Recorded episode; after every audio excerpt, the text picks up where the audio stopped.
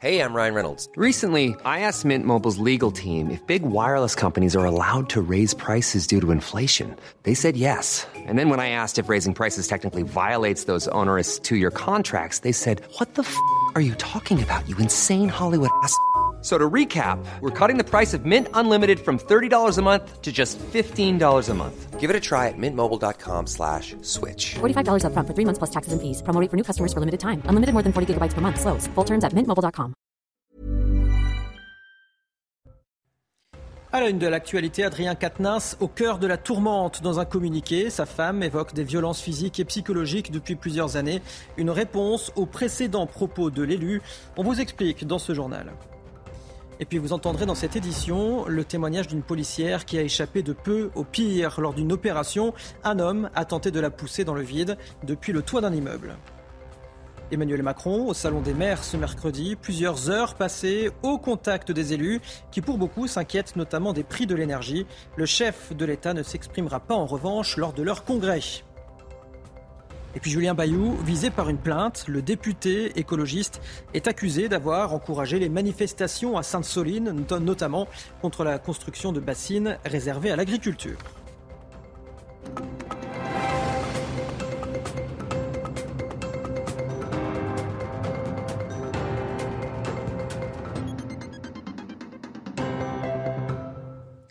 Bonsoir à tous, soyez les bienvenus dans votre édition de la nuit. Nouveau rebondissement donc dans l'affaire Adrien Quatennens. À travers un communiqué, son épouse, Céline, l'a accusé ce mercredi de violences physiques et psychologiques exercées depuis plusieurs années.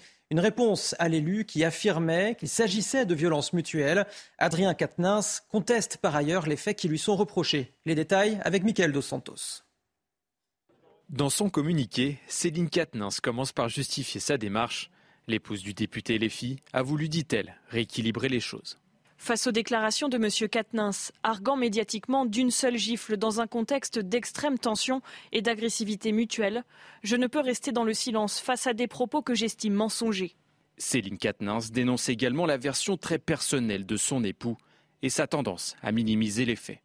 Cela fait plusieurs années que je subis ces colères, ces crises, des violences physiques et morales. Au cours de ces dernières années, j'ai voulu le divorce à trois reprises. À chaque fois sous la pression, je suis revenu en arrière. Quelques heures plus tard, Adrien Quatennens a contre-attaqué via son avocate. Sa défense dénonce des propos mensongers liés au divorce du couple, des différends financiers et des divergences sur la garde de leur enfant. La plupart des accusations n'ont pas été retenues contre lui. Aucun fait de violence répété ni de harcèlement évoqué ce matin par Céline Quatennens n'ont été retenus par le parquet. Mon client a jusqu'ici tenu à réserver ses arguments dans le cadre de la procédure judiciaire. Après avoir reconnu plusieurs disputes et lui avoir donné une gifle il y a un an, Adrien Quatennens sera entendu par un procureur à huis clos le 13 décembre prochain. À l'Assemblée nationale, de plus en plus de députés appellent à ce qu'Adrien Quatennens se retire complètement euh, des travaux. On va voir peut-être le, le, tweet de Sandrine Rousseau. Respecter et entendre la parole des femmes, instruire cette parole par la justice et une impossibilité des auteurs présumés à représenter le peuple. Olivier Faure, également donc euh, au sein même du camp d'Adrien Quatennens.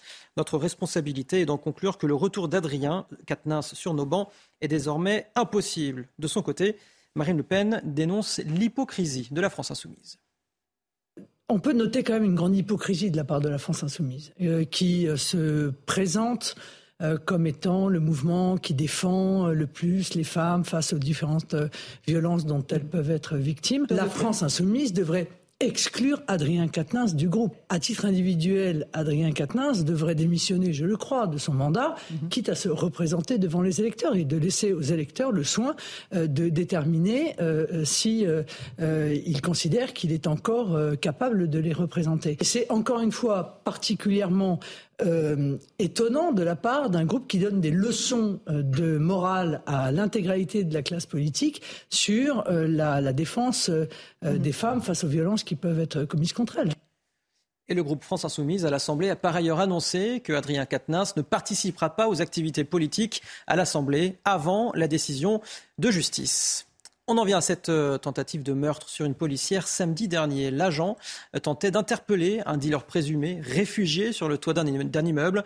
L'homme aurait alors tenté de la faire basculer dans le vide. Sophia Dolé, Sandra Buisson et Léo Marcheguet ont recueilli son témoignage. Alors qu'elle patrouille avec un collègue dans ce quartier de Champigny-sur-Marne, la policière de 26 ans que nous appellerons Julie repère un jeune homme déjà condamné pour trafic de stupéfiants. À leur arrivée, il prend immédiatement la fuite et tente de se réfugier dans l'appartement familial au troisième étage d'un immeuble. Sur le palier, il assène un premier coup au visage de la jeune femme. C'est à ce moment-là que la famille du suspect tente violemment d'empêcher l'arrestation. Et là, euh, un déchaînement de violence, la famille qui fait tout pour s'interposer à l'interpellation, lui qui se débat, qui me porte plusieurs coups en se débattant, notamment des coups de coude au visage. Euh, le frère qui était présent sur place, qui est le plus virulent, qui essaie de m'attraper pour, euh, pour m'empêcher en fait de, de continuer de l'interpeller. Dans l'agitation, l'homme parvient à s'extraire et évacue ce que les policiers soupçonnent être de la drogue dans les toilettes. Puis il se rend sur le balcon et grimpe sur le toit. Elle décide de le suivre. Au moment où je commence à me tracter pour monter sur le haut du toit, je vois qu'il se retourne, qu'il se baisse et qu'il m'arrache main. Et en fait, bah, ça me fait perdre totalement mes appuis, donc je, je me retrouve un peu projetée en arrière. Et là, j'ai un de mes collègues euh, qui me rattrape une extrémiste. Et si mon collègue n'avait pas été là, bah, je serais tombée des trois étages parce que mon corps aurait fait le balancier et je me serais retrouvée euh, la tête en arrière euh, dans le vide. Julie s'est vue prescrire 7 jours d'incapacité totale de travail. Avec le recul, elle dit réaliser que les conséquences auraient pu être plus graves. Et malgré la violence de l'interpellation, cela n'entache en rien sa volonté de poursuivre ses missions au sein de la brigade anticriminalité. Après l'assassinat d'un agent du fisc lors d'un contrôle lundi soir, les hommages de la classe politique notamment se sont multipliés. Olivier Véran, porte-parole du gouvernement, s'est exprimé à ce sujet lors du compte-rendu du Conseil des ministres. Aujourd'hui, la République pleure un serviteur qui a commis pour seul crime de faire son travail. J'ai une pensée émue pour sa famille, pour ses proches, pour ses collègues. J'ai une pensée fraternelle, républicaine, pour toutes celles et ceux qui servent l'État, agents publics, élus, parfois dans l'adversité, jusqu'à l'insulte et la violence. Nous sommes à leur côté et le redisons aujourd'hui et à chaque fois qu'il le faudra. La violence n'a pas sa place en République et les sanctions seront à la hauteur de ces actes impardonnables à chaque fois qu'ils seront commis. On en vient à ce sondage CSA pour CNews. À la question, pensez-vous que le gouvernement réussit ou échoue à maîtriser l'immigration en France? Vous êtes 70% à penser que le gouvernement euh, réussit, euh, échoue, pardonnez-moi, et 23% euh, le gouvernement réussit. Que s'est-il passé à bord d'un bus faisant le trajet Aix-en-Provence Marseille, dimanche dernier, le conducteur est accusé d'avoir euh, diffusé des versets du Coran malgré la protestation de certains passagers. Les détails avec Yael Benamou et leur para. L'incident se déroule dimanche dans un autocar comme celui-ci. D'après France Bleu Provence, le chauffeur aurait diffusé des versets coraniques tout au long du voyage entre Aix-en-Provence et Marseille, pendant 40 minutes. Une version contestée par le jeune homme qui affirme avoir diffusé de la musique via son téléphone portable. Son employeur, un sous-traitant de la métropole ex-Marseille-Provence, a voulu vite réagir. C'est gênant pour euh, mon entreprise, c'est gênant pour toutes les entreprises de transport. C'est ça qui est et qui assure d'autant plus un service public. Donc euh, oui, c'est un déficit d'image euh, qu'il faut rapidement essayer de réparer. L'entreprise prend très au sérieux les atteintes à la laïcité. Le principe de laïcité et de neutralité s'applique dans l'entreprise, d'autant plus quand on assure un service euh, public. Euh, c'est interdit de toute façon, que ce soit euh, les versets du Coran, de la Bible ou tout autre, ou même de la musique hein, classique, on n'a pas le droit. Une enquête interne est en cours, mais le chauffeur, en CDI depuis plus d'un mois, a déjà été mis à pied. Emmanuel Macron était au Salon des maires ce mercredi. Pas de discours à leur congrès, mais une longue déambulation à la rencontre des élus. Le chef de l'État a passé plusieurs heures parmi les 1200 exposants. Élodie Huchard était sur place. Le président de la République aura donc passé 4 heures dans les allées du Salon des maires. Il est arrivé peu après 14 heures, accueilli par David Lisnard, le président de l'Association des maires de France. On sait que la relation souvent a été compliquée entre le président et les maires. Elle semblait récemment apaisée. David Lisnard disant même Emmanuel Macron a complètement changé de discours au cours de ces 4 heures. Emmanuel Macron a croisé des maires qui semblaient parfois découragés face aux hausses des prix de l'énergie, face à l'insécurité et surtout qui se sentent un peu seuls face au désengagement de l'État. Président leur a répondu On est à vos côtés, même si le quotidien reste très dur. Et puis surtout, le président a pris son temps dans un bain de foule à faire des selfies. Et puis, c'était l'originalité. Cette année, il ne s'est pas rendu au congrès des maires. Il était là au salon des maires. Il ne va pas non plus prononcer le discours de clôture. Il s'en est justifié, disant C'est mon deuxième mandat, c'est le rôle de la première ministre. J'ai l'impression de faire toujours le même discours. Je suis plus utile sur le terrain. Et puis, il y a eu évidemment la séance de rattrapage avec la réception des maires à l'Elysée.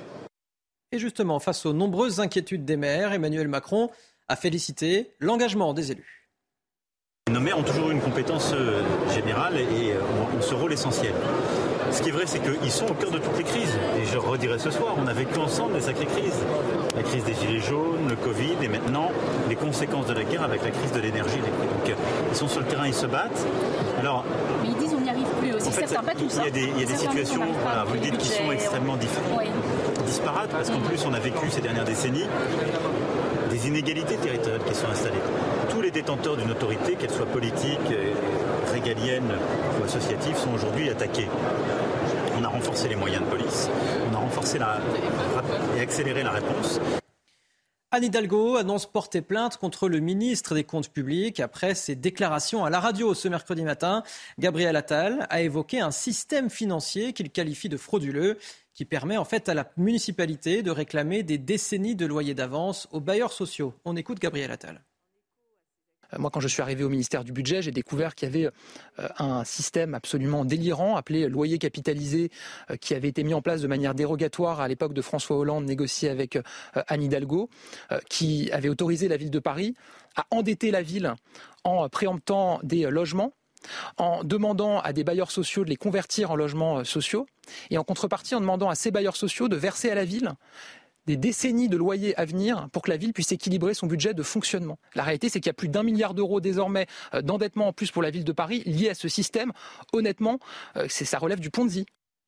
Allez, on en a beaucoup parlé sur nos plateaux, les anti-bassines, ces militants écologistes qui se battent contre la construction de réserves d'eau pour l'agriculture. Aujourd'hui, eh bien, ce sont les pro-bassines qui font entendre leur voix. Lors d'une conférence de presse dans la Vienne, ils ont annoncé déposer plainte auprès du procureur de Poitiers contre le député écologiste Julien Bayou. Il est accusé d'avoir encouragé ces manifestations. Le reportage, Michael Chailloux.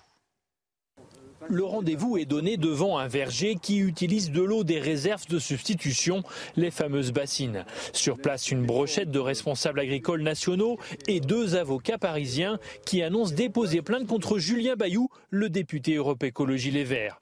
Il l'accuse d'avoir encouragé les actes de destruction contre les bassines commis ici à Sainte-Soline fin octobre. Halte à ces politiques de, euh, premier plan national qui euh, légitiment, qui incitent à venir euh, dégrader nos outils de production. Une centaine de projets de bassines existent en France, dont 60 ici en Poitou-Charentes. Celles qui existent déjà sont régulièrement dégradées depuis quelques mois. Sur ces photos, des bâches déchirées il y a une dizaine de jours. Coût des travaux de réparation entre 30 et 35 000 euros. C'est tellement facile de se promener la nuit euh, avec une perceuse sans fil pour aller euh, trouver des tuyaux. Et ça, je peux vous dire que ça existe. De voir des hommes politiques ou des femmes politiques euh, inciter à de tels actes de vandalisme au nom de la désobéissance civile, c'est absolument scandaleux. Avec cette plainte contre Julien Bayou, les défenseurs des bassines veulent porter le débat à un niveau plus politique.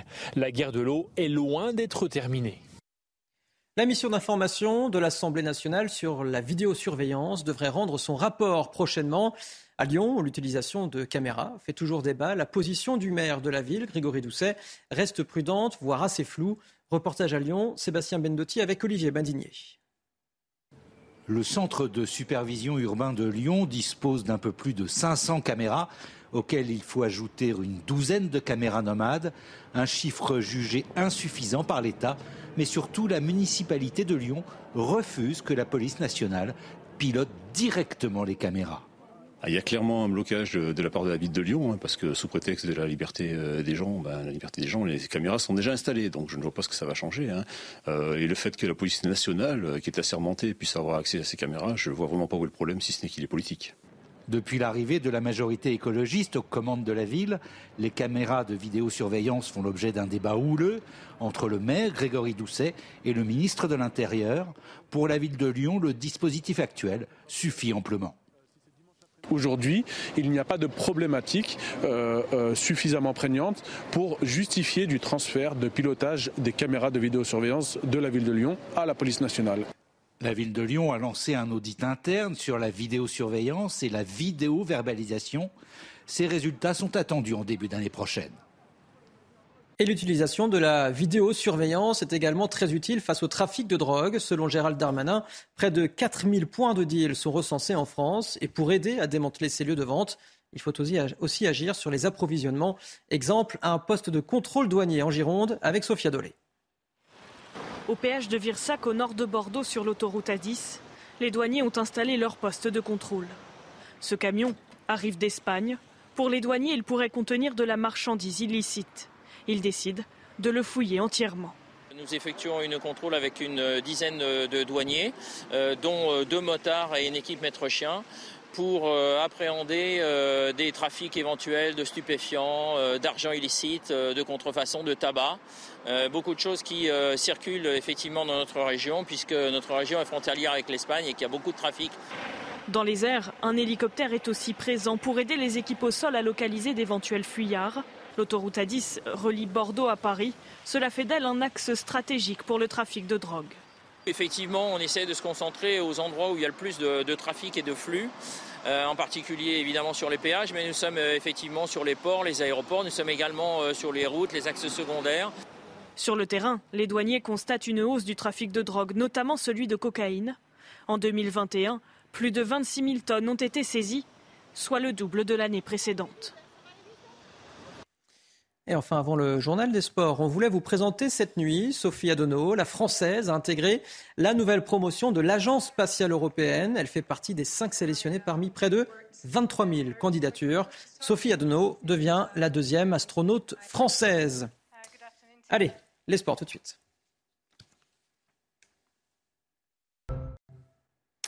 Les sports et donc la Coupe du Monde au Qatar avec ce mercredi soir la victoire des Belges, un but à zéro contre le Canada. Les Diables Rouges l'emportent sur un but de l'ancien Marseillais Michi Batshuayi. Une victoire au forceps face à des Canadiens plus que valeureux.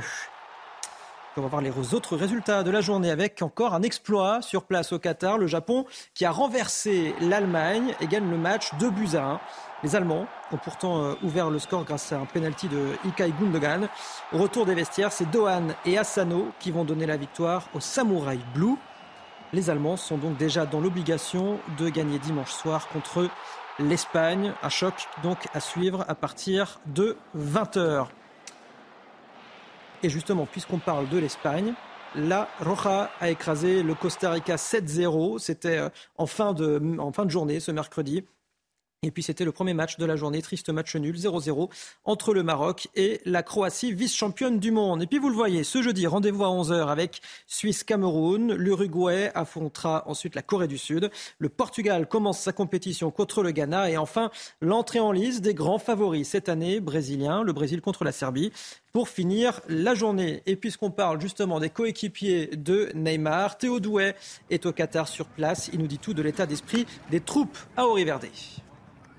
Son statut de favori, le Brésil ne le conteste même pas. La Seleção affiche sa confiance au moment d'entrer euh, dans ce tournoi, une confiance symbolisée par cette image publiée par Neymar avec une sixième étoile déjà sur son short. Alors maintenant, il faut répondre aux attentes, à cette pression qui est forte, oui, car euh, le Brésil n'a plus remporté la Coupe du Monde depuis 20 ans, mais cette pression, elle semble se traduire positivement chez le capitaine Thiago Silva. Que a gente está pronto para fazer uma grande Copa do Mundo. É claro que o título está muito distante, mas sonhar é grátis. Então a gente sonha com isso. O fato de, de termos vencido em 2002 é, serve de grande inspiração para todos nós. Né? No nosso CT tem, tem algumas imagens, não só de 2002, mas de todas as outras seleções que ficaram marcadas na história. Então isso com certeza é, nos deixa é, confiante, motivado para que a gente possa fazer também a nossa história. Sur le papier, tout semble réuni pour que le Brésil aille au bout. Il y a la dynamique, une seule défaite en trois ans, c'était en finale de la Copa Américain. Et puis le Brésil se présente avec euh, toutes ses stars en forme. Thiago Silva dit de lui qu'il offre actuellement à 38 ans la meilleure version de lui-même. Neymar sort d'un début de saison accompli avec le Paris Saint-Germain et il sera bien entouré. Vinicius, Rodrigo, Gabriel Jesus, Gabriel Martinelli, pour ne citer que. Dites-vous que même euh, Tite, le sélectionneur, a laissé Firmino à la maison. Donc on a hâte maintenant de voir débuter cette escouade offensive face à la Serbie. Et puis un mot sur l'équipe de France, quand même, les Bleus qui ont bien réussi l'entrée en lice, leur entrée en lice dans les compétitions avec cette victoire 4-1 contre l'Australie. Et un certain Ousmane Dembélé a notamment brillé ce mardi soir. Raphaël Redon revient sur l'ascension du joueur du FC Barcelone.